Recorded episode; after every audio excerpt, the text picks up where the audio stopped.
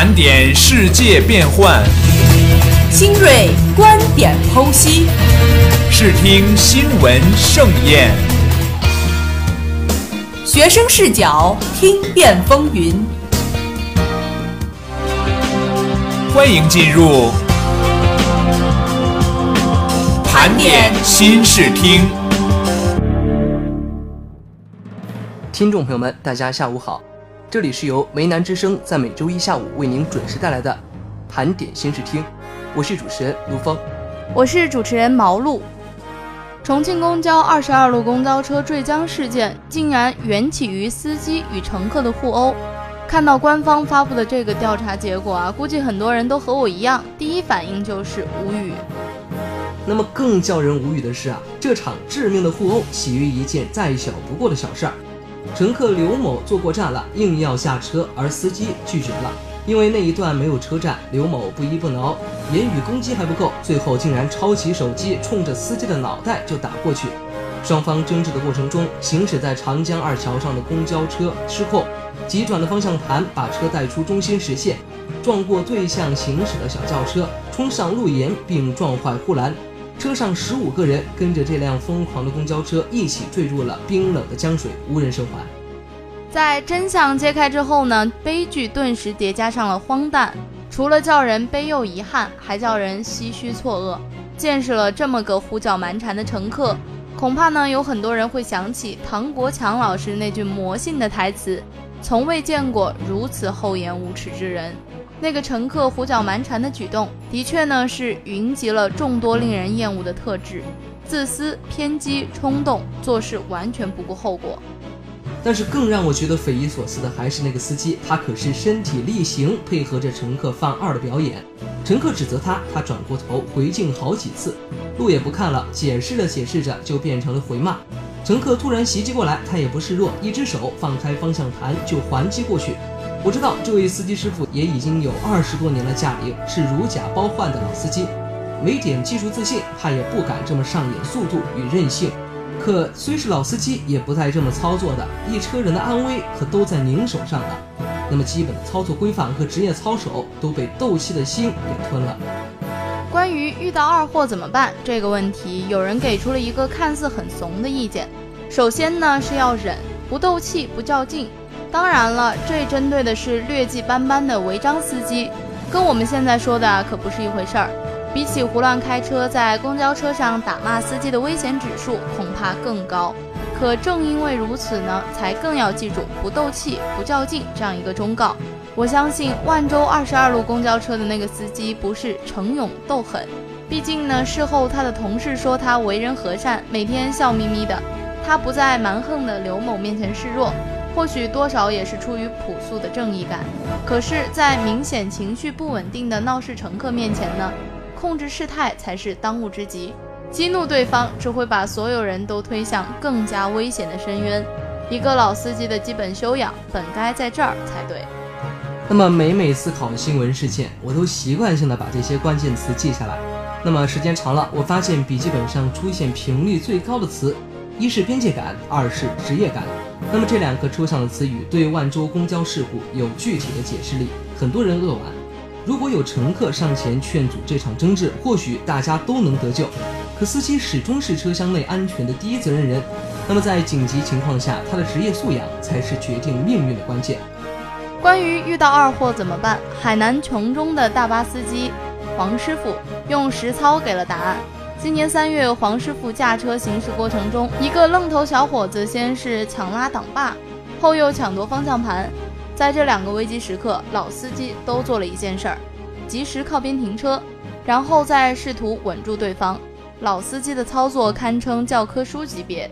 非要挑刺儿的话，第一次停车之后，黄师傅自以为安抚好了小伙子，便没有报警，继续驾驶。没想到第二次袭击发生了。那么重大事故常常像个挖掘机，把一连串类似的大小事故和隐患都挖掘出来。乘客骚扰甚至抢夺方向盘引发的事故，能够搜出一个长长的列表出来。那么这次出事的万州二十二路公交车，在二零一五年就曾经连续发生过两起类似事故，仿若同款的事故，现身说法的给海恩法则做注脚。那么每一起严重事故的背后，必然有二十九次轻微事故和三百起未遂先兆，以及一千起事故隐患。二货不常有，但每一出现杀伤力就非常的惊人啊！可惜的是，虽说不是每个司机都会与乘客互殴，但是黄师傅一般技术高超、经验丰富的老司机也是难得。可如果教科书级别的应急操作真的能变成教科书，司机们能够拥有一份更细致的应急指南，会不会至少让情况变得好一点呢？最后忍不住为冷漠的围观者说句话。有人说，二十二路车上没有一个人是无辜的，那么其他乘客对眼前的互殴无动于衷，让人怒其不争，就差呀去问鲁迅先生怎么看了。那么这种指责太过苛刻，对受害者也不够公平。很多人不是没有同理心，扪心自问也承认，如果换作是自己啊，多半也会一声不吭，看着他们拉扯，心里也会揣着一点不会真出事儿的侥幸。只是还有个问题，即便是真鼓起了勇气，我们真的知道该怎么做吗？怎么样才能够稳定对方失控的情绪呢？如何才能够有效制服对方，同时尽可能避免自己受伤呢？很多时候，冷漠未必是冷漠，而是不知所措。几个月前呢，一辆衡阳开往长沙的长途大巴上，一名乘客伸手抢夺司机的方向盘，把一车人都推向了险境。这时，另一名乘客杀出，飞起一脚猛踹。一举制服闹事者。万州事故调查结果公布之后呢，这个旧视频引来了八方点赞。相比二十二路公交车里那些被网友们勾勒出冷漠围观者的群像，这位乘客很有杀伐果断的热血，仗义出手让全车人脱险，这是一个完美的英雄故事。可如果公共突发事件的应对方案里只有个人英雄主义，那可远远不够完美。那么，在十一月二号举行的新闻发布会上，相关部门公布调查结果，认定为乘客刘某在乘坐公交车过程中坐过站，要求停车但遭到拒绝，因此啊，与正在驾车行驶中的公交车驾驶员冉某发生争吵互殴，最终导致车辆失控坠江。两人互殴行为与危害后果具有刑法意义上的因果关系，严重危害公共安全，涉嫌犯罪。这个消息公布之后。互联网上呈现紧密讨论，集中于悲剧发生的原因、责任以及如何避免再现等这样一个话题。有人给出建议，应当强制为所有公共交通工具安装隔离设施，对可能诱发严重危害公共安全事件的当事人给予惩罚。也有人说啊，这一事件告诫了所有人，绝不要抱有事不关己高高挂起的念头，行一小善，说不定会拯救自己的生命。当然，不论措施是否可行，或者观点是否恰当，都反映出了当前社会对于加强培育法治思维和规则意识的强烈欲求。这不仅是构建一个良善社会的必由之路，也是每一个个体提升自我生活境遇的必要条件。那么，法治社会已经是当前的全民共识，但法治不能停留在纸面，更需内化为对法规、规则、秩序的普遍信仰与遵守。从此次坠江事故的起因，以及今年舆论场上反复热炒的高铁占座等事件来看，规则意识的淡漠是最基本的噪音。相关当事人的行为未能体现出足够的法治思维和规则意识，而一时理智的丧失，付出的代价也是沉重的。我们同样应该关照当前的现实实践，相关纠纷的法治解决渠道是否通畅。有公交车一事为例，公交车上乘客与驾驶员因为坐过站而互殴，中间争执细节尚有待核实。但是，既然已经产生了危害公共安全的行为，为何公交车未选择停车解决纠纷呢？公交公司是否对这类行为进行预案准备，并对驾驶员进行培训呢？搜索以往新闻，类似事件全国各个地方均有发生。其实，理当在此之前引发警惕。并做出相关的机制安排。本次坠江事故更应当成为对类似行为进行梳理并且规制的契机。那么，我们一方面要加大力度预防突发事件，同时也要明确，法律法规是人造物，它不同于自然法则的不可违背性，既可以遵守，也可以违反。这也意味着，真正有效力的法律法规，既依靠强制力，也根植于其中的道德律令对人心的影响力。那么有观点认为，在现代化进程中，生产力的指数是增长，使危险和潜在威胁的释放达到了一个我们前所未知的程度。社会成员的过界行为极有可能造成重大安全隐患。攻击公交车驾驶员明显就是一种危害公共安全的行为，因此这件事对公众来说也当是一次安全教育。那么在公共场合，切不可放任戾气，对规则、对自己以及对他者的权益需求充足敬畏。当前呢，中国社会的复杂程度前所未有，不可避免的会产生各种纠纷和一些矛盾。在这个背景之下呢，更需要明确相关社会机制和规则，需要在全体社会成员心中根植遵守安全底线的这样一个共识。唯有如此，才能营造出更有安全感的社会。近日啊，一段杭州火车东站的视频在网上流传。视频里，一位老太太坐在候车通道乞讨，车站广播则循环播放：“该老大妈家庭生活条件优越，请各位旅客辨别真伪，请勿上当。”原来啊，老太太的儿子有工厂、商铺、出租房，儿子每天都把菜送到老太太面前，把酒给她倒上。那么老太太也是吃穿无忧。老太太家乡的村干部、派出所所长都来劝过。希望她回家颐养天年，可老太太执意不听。杭州东站通过广播打假，提醒旅客不要上当，确属无奈。毕竟老太太这样做是一种欺骗良善的行为，老太太的家属大概也会觉得委屈，他们也不想看到老太太这样四处招摇卖惨骗财。家里出了这么一个老人啊，脸上无光，这背后有一个很明显的问题。为什么老太太吃穿不愁，还要做这样不体面的事情呢？实际上，他最早在东站兜售报纸，碰到有什么促销活动，就前去蹭点免费的东西。只是卖报纸属违法经营，所以他索性伸手乞讨了。从这里可以看出来，老太太其实更在意的是给自己找点事情做，而不光是为了赚钱。在我看来啊，她其实不是在卖惨，而是诉说着一种孤独。如今，无论是农村还是城市，多数老人并不缺衣少食，家里条件好的另说，哪怕条件不好的，也有一定的社会保障。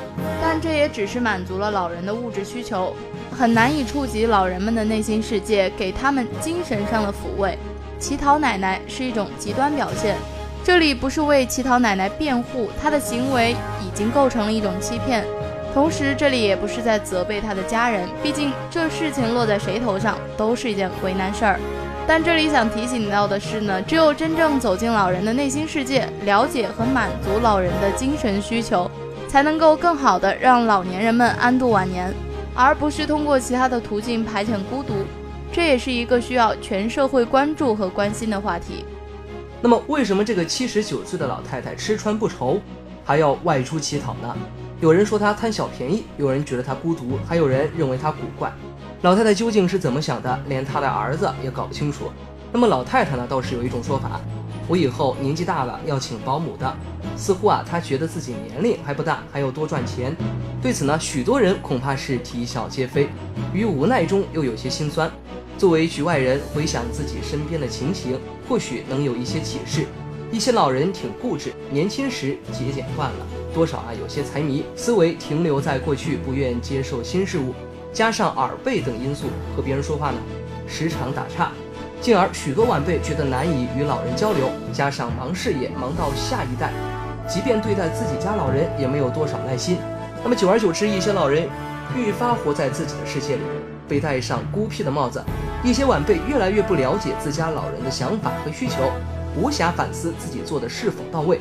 本例中的老太偏要乞讨固然是个案，但许多老人掉入老掉牙的诈骗陷阱呢，却不少见。一些老人容易上当，与老太太不愁吃穿，偏要乞讨，是否异曲同工呢？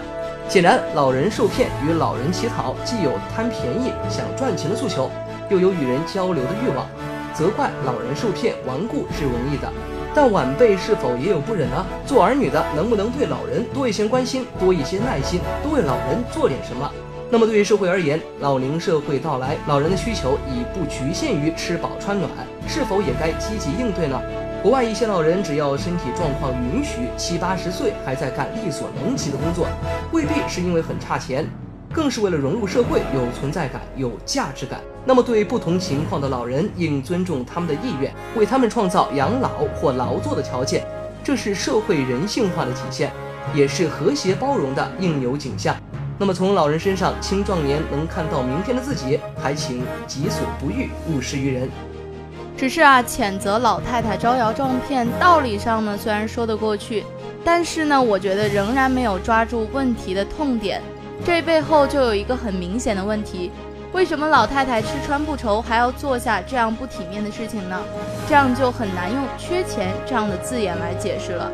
当然，老太太的例子比较特殊，不太可能是普遍现象，但是她的内心世界里究竟在想什么？却并非难以还原。说老太太贪便宜，甚至说是贪心，这没有意义。但是呢，她在火车站扮演乞讨奶奶，却也不是没有痕迹可循。那么，许多老人的子女啊，或许觉得只要给老人吃好穿好就是尽孝。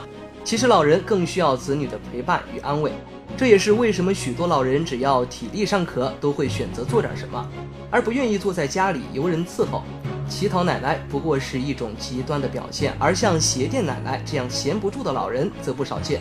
这里啊，想提醒的是，只有真正走进老人的内心世界，了解和满足老人的精神需求，才能更好的让老人们安度晚年，而不是通过其他途径排遣孤独。